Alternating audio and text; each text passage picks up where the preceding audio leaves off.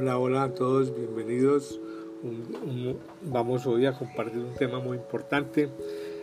Saludarlos muy especialmente en estos días de Navidad, estamos cerca ya de la Navidad y preparándonos para el próximo año, deseándoles una feliz Navidad, un año 2020 lleno de muchas expectativas, de muchos proyectos y poderlo sacar adelante. Soy William Guerrero del canal de Wiki Logística hoy quiero compartirles un, tema también que he venido trabajando en, Instagram. Los invito para que nos visiten en las redes sociales, en Instagram como, como Wikilogistic, en YouTube, en Facebook. También estamos en Instagram, en LinkedIn y también en, bueno, en esas como arroba Wikilogística hoy, hoy quiero compartirles un tema importante que es el, tema de cómo manejar cómo, o cómo saber recuperar, tener la, la, tasa interna de retorno de una inversión. Cuando yo hago una inversión en una empresa, lo ideal es saber cuánto tiempo debo, en cuánto tiempo recupero el dinero y de qué manera. Entonces, para lograrlo debo tener en cuenta cuánto invierto y a su vez cuáles son los gastos que tiene la empresa, qué inversiones tiene que hacer la empresa, eh, muchas veces las empresas necesitan en Colombia entre seis meses, un año, otras mucho más para poder recuperar la inversión o empezar a generar utilidades.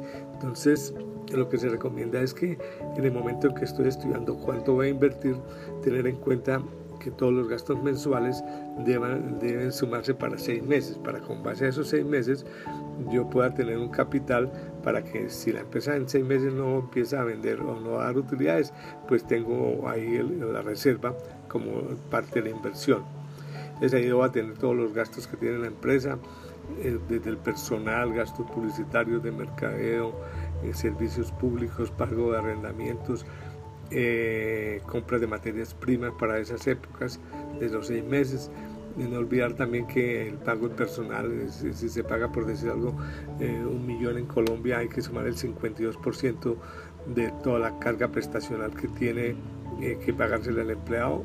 Y otra cosa importante es que con base a este valor del salario, si se gana un millón más el 52% de gastos, realmente la empresa debe pagar millón 152 mil, perdón, millón 520 mil pesos por salario de esa persona. Entonces, con base a este salario de 1.520.000 es que debe sacarse los costos de mano de obra, cuántos minutos, cuántos segundos, cuántas horas dura una persona haciendo una labor, si es de producción, si son administrativos, es otro tipo de gastos administrativos y de ventas.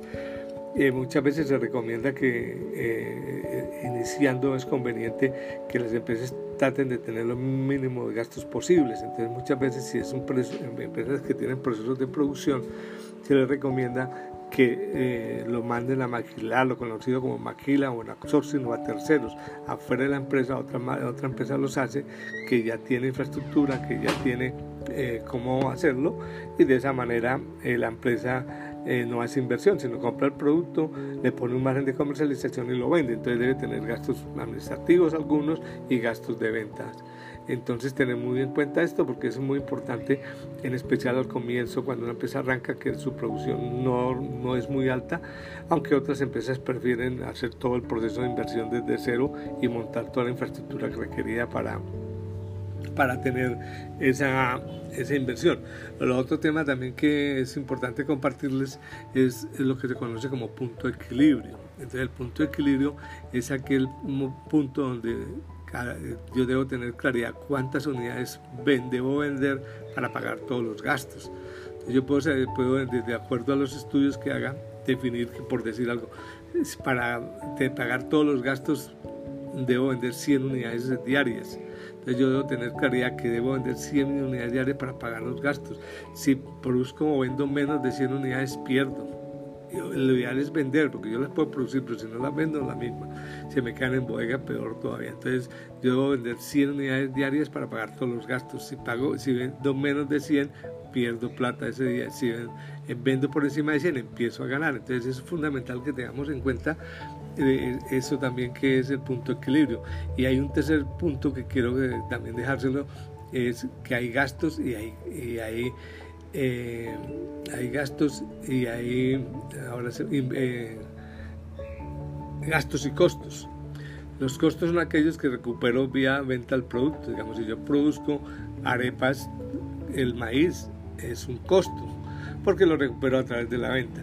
Pero posiblemente el empaque o posiblemente la energía se vuelve un gasto, entonces no lo puedo recuperar, aunque lo recupero vía venta del producto, pero por las utilidades, no directamente. Entonces esos son dos conceptos que debo tener muy claro, los costos y los gastos.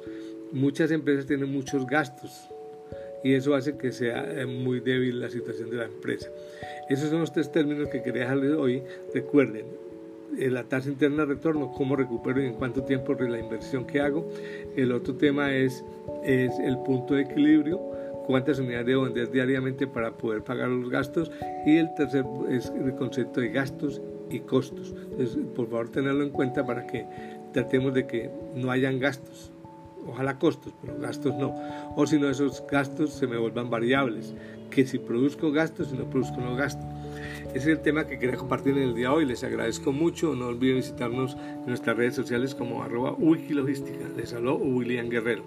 Vamos a estar, estamos preparando un tema muy importante en neuroventas, un seminario y más adelante lo haremos a conocer para que ustedes también estén enterados del tema. Muchas gracias, nos vemos, feliz Navidad y un año 2020 lleno de prosperidad.